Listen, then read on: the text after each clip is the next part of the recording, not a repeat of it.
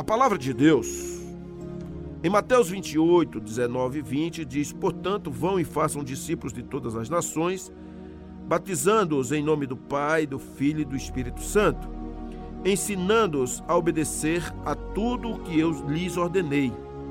E eu estarei sempre com vocês até o fim dos tempos. Meus amados, queridos irmãs, nós somos chamados pelo Senhor Primeiramente, o Senhor está à porta batendo para nos salvar. Uma vez que aceitamos a palavra de Deus e nos curvamos diante dela, e nos humilhamos, confessando os nossos pecados e crendo em Jesus Cristo, a Bíblia diz que a nossa fé nos conduz à salvação. A Bíblia diz que pela graça somos salvos mediante a fé, e isso não vem de vós, é um dom de Deus, não vem das boas obras, para que ninguém se glorie, nós somos chamados agora, uma vez que fomos libertos, a fazer discípulos. E essa é a pergunta, a premissa que faço a você. As pessoas que andam com você, que andam ao seu lado, que estão na sua casa, você está se preocupando com elas em relação ao, ao depois? Porque se você só se preocupa com as coisas dessa terra, você é uma pessoa tremendamente infeliz. Porque as coisas dessa terra passam muito rápida porque viver 30, 40, 70 ou 100 anos é um piscar de olhos. Rapidamente tudo acontece. Eu quero chamar você a pensar no depois, na eternidade. Quero lhe dizer que pela Bíblia, a palavra de Deus, se você desejar assim depositar a sua fé nessa palavra, não tem segunda chance, não tem uma reencarnação, não tem um limbo, não tem um purgatório, simplesmente tem um juízo. Depois da morte, diz Hebreus, segue-se o juízo, vida eterna ou perdição eterna. Então não adianta prece ou qualquer tipo de oração depois da morte. Se preocupe então com seus filhos, se preocupe com a sua própria vida, é, se preocupe com seus familiares, com seus tios, com seus parentes, com seu cônjuge, com seus amigos não estou pedindo que você seja uma pessoa chata e fique à força querendo que a pessoa entre no céu, não tem jeito. Mas você precisa entender que se não se tornar um filho de Deus, e, só, e um filho só se torna através do sangue de Jesus, não herdará a eternidade. A palavra de Deus diz em João 17, 18 que o Senhor ele deu uma missão a Jesus e Jesus deu uma missão aos seus filhos no mundo. Ou seja, se Jesus tinha uma missão da parte do Pai, nós fomos incumbidos da parte de Jesus a termos uma missão aqui na terra. E a nossa missão não é para agradar ao mundo, mas agradar ao Pai. E a coisa mais importante é que nós venhamos cumprir essa missão. Porque o trabalho que o Senhor Jesus colocou para a gente fazer é amá-lo, é, ah, como disse o, o, o discípulo de Jesus, que é melhor obedecer a Deus do que a homens.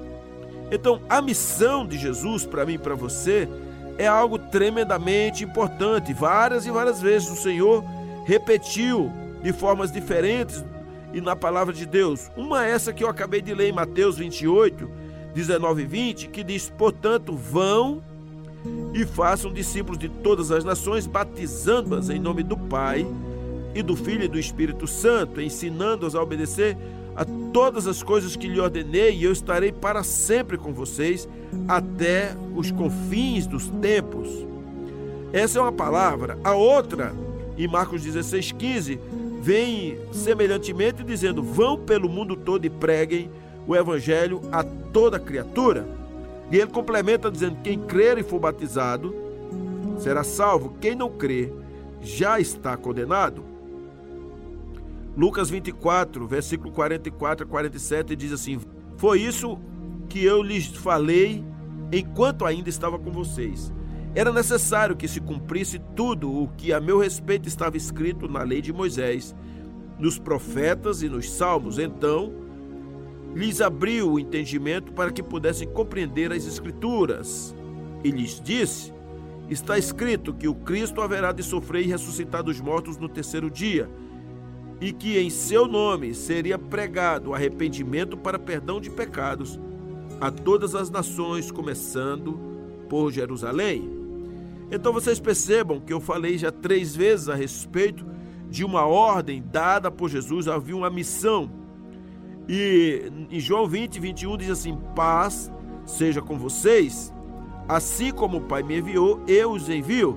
E por último, em Atos 1,8 diz assim: Mas receberão poder quando o Espírito Santo descer sobre vocês e serão minhas testemunhas em Jerusalém, em toda a Judéia e Samaria e até os confins da terra. O que é que eu estou dizendo com isso? No início dessa pré-eleção, eu perguntei se você se preocupa com as pessoas que estão sobre a face da terra, que estão na sua casa, que estão no seu trabalho, na escola, por onde você passa. Se você não se preocupa e tudo que você pensa dar a seu filho a escola e uma faculdade, tudo que você pensa é que seu filho termine bem, tenha dinheiro para ter uma aposentadoria legal, ou que mais tarde ele possa inclusive lhe sustentar, porque ele teve chance de estudar enquanto você só de trabalhar. Se tudo que você investe nas pessoas é pensando para este mundo, para o seu negócio, você está vivendo uma miserabilidade de uma cegueira tremenda espiritual. Então, a partir de hoje, mude esse senso, essa deturpação, essa visão é, que ela está torpe, ela está é, enebrecida. Você precisa abrir os olhos porque o tempo na face da terra é muito curto, está acabando, e é uma ordem do Senhor. Há uma missão, há um lugar que nós deveremos pregar a palavra de Deus e ir mais além. Precisamos fazer isso. Então, a palavra de Deus nos chama para que nós possamos cumprir de uma forma cabal e determinada. De acordo com essas declarações, há uma importância enorme, pois foi Jesus que nitidamente enviou a cada um dos seus filhos para esta missão.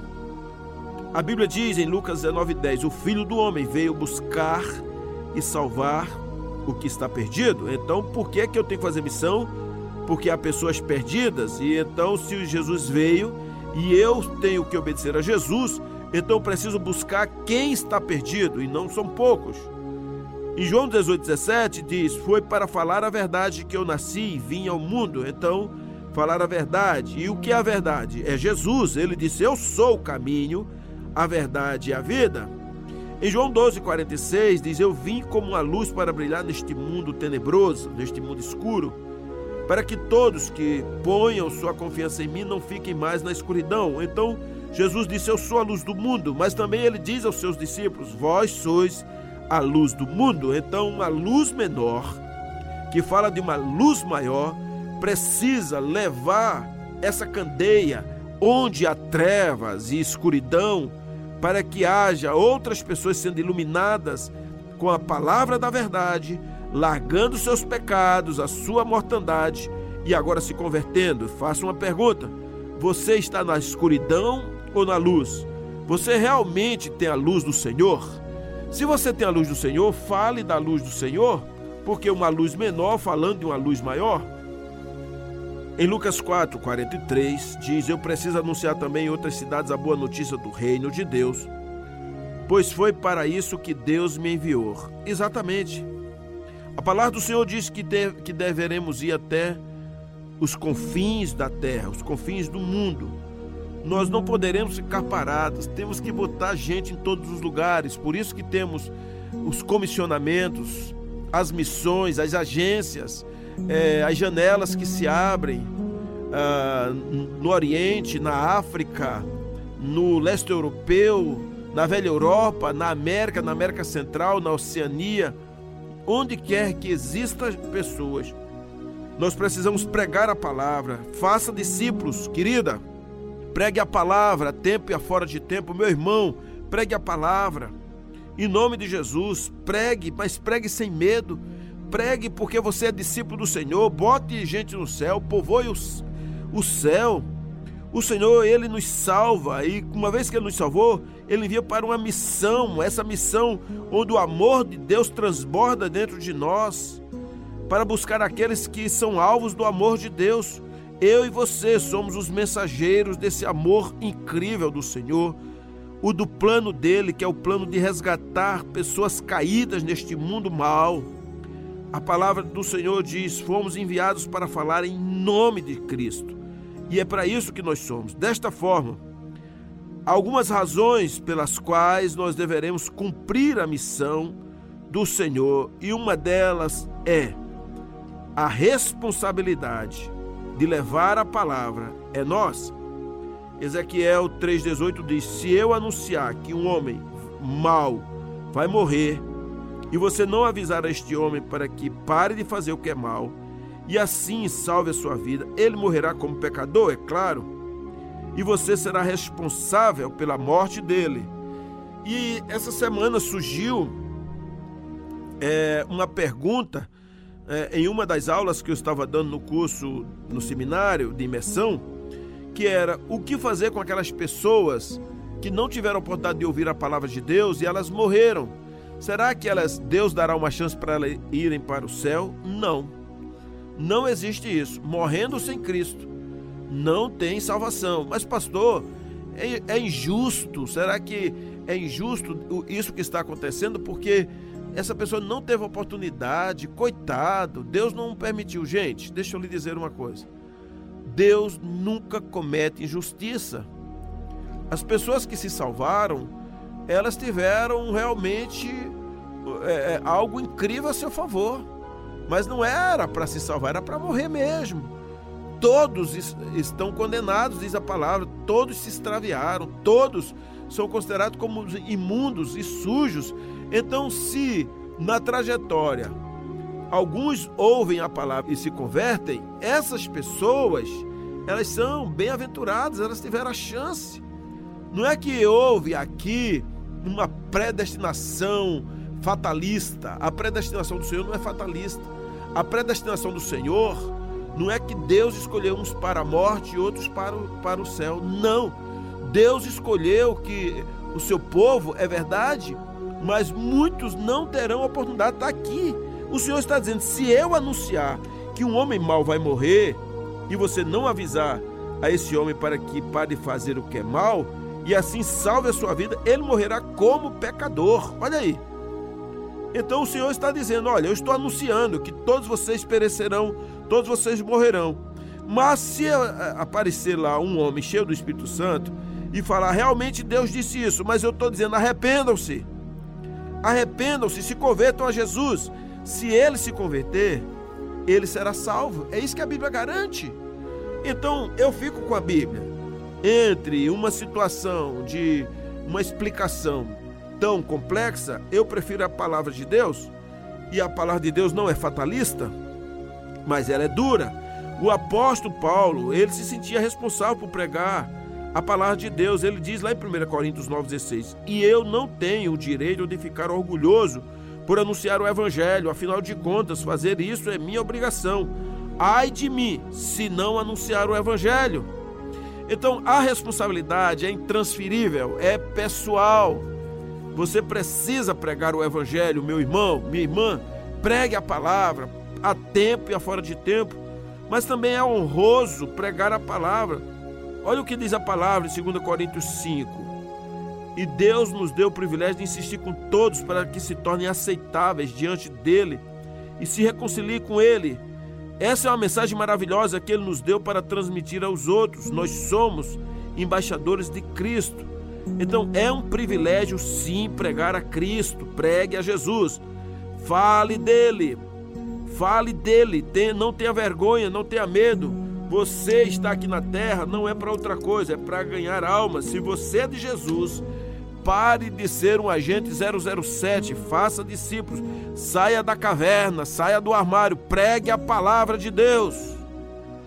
Trabalhe para Deus, trabalhe com Deus, represente Deus, seja amigo de Deus, seja embaixador, seja um forasteiro sim, mas pregue a palavra de Deus e fale do seu amor e quanto mais você abrir a boca e falar, mais você vai influenciar, porque você vai ganhando cancha, você vai ganhando é, gabarito, você vai ganhando experiência. Então, queridos, ela é uma missão intransferível falar de Jesus, é uma coisa honrosa, mas eu posso dizer a vocês, não tem outro caminho para você falar que não seja o caminho de Jesus. Só tem esse. Pedro disse lá em Atos 4:12, e em nenhum outro há salvação, porque também debaixo do céu nenhum outro nome há dado entre os homens pelo qual devamos ser salvos. O que você vai fazer? Por favor, pregue a palavra de Deus, porque as pessoas estão loucas, perdidas, caídas, precisando de uma palavra. Não desista daquele seu filho, daquele sobrinho, mas ame essa pessoa. Aquele que pedir a ajuda do Senhor será salvo. Aquele que invocar o nome do Senhor será salvo. Mas como irão se não creem nele? E como poderão crer se não ouvirem a palavra? E como poderão ouvir a mensagem se não for anunciada? Romanos 10, 13 a 14. Então, cumprir a missão é porque não tem outra saída. Você não pode estar dizendo assim, seja uma pessoa boazinha, ou creia naquela entidade, idolatra aquilo ali, uh, honre seus compromissos, paga os impostos, é, ou então dê o dízimo na igreja e estará salvo. Não é verdade. Não é verdade, você está sendo um enganador. Você tem que falar de Jesus, é o único caminho, é a única verdade. É Jesus, ele é a luz. Então, faça isso. Quando você prega a palavra, você agrada ao Senhor. O Senhor tem um propósito, ele quer salvar muita gente.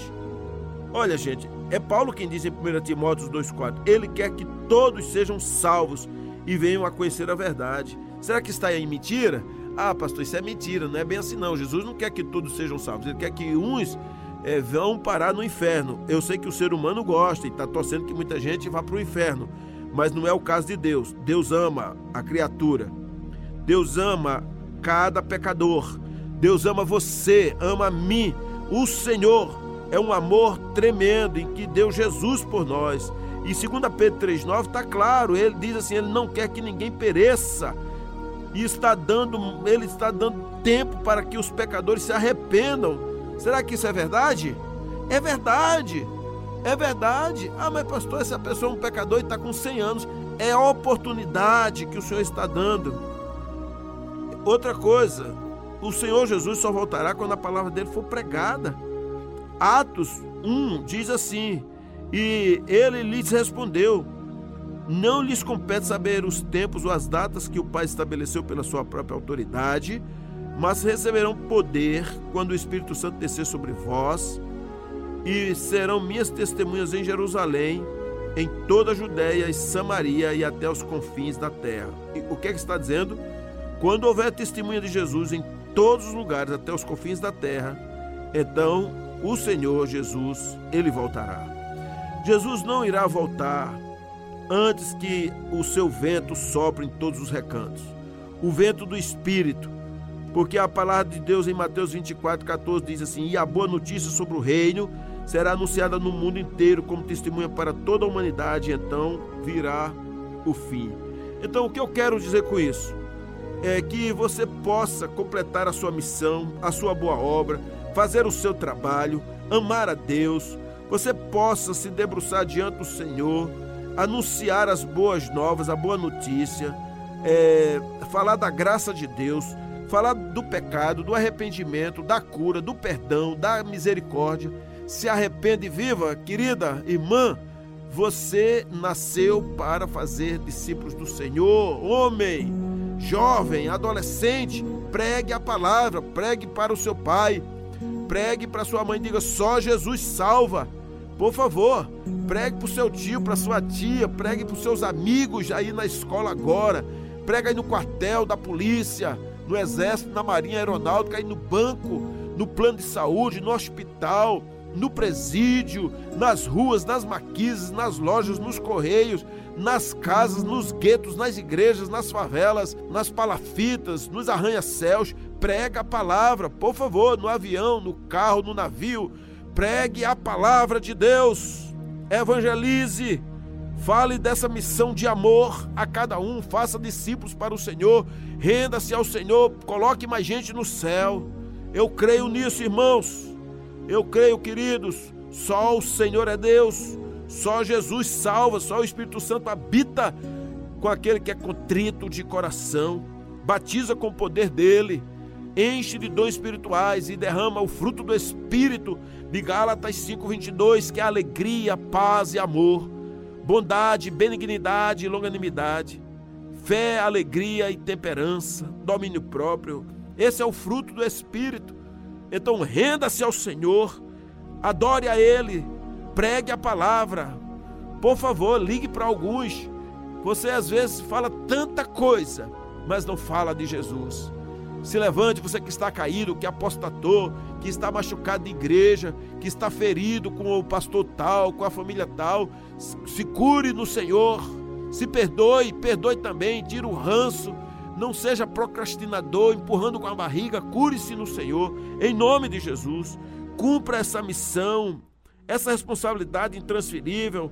Honre o nome do Senhor, pois é uma honra falar do seu nome, o nome do Rei dos Reis, Senhor dos Senhores, e você pode realmente mudar a realidade de uma família, de um bairro, de uma rua, através de pessoas que se voltam para Jesus, de pessoas que exercem a vontade do Senhor, de pessoas que esperam a volta de Cristo. Eu creio que só Ele é poderoso. Eu creio que Ele muda a nossa história. Eu creio que o Senhor chamou a todos que estão aqui para um novo tempo. Louvado seja o nome do Senhor, hoje e sempre.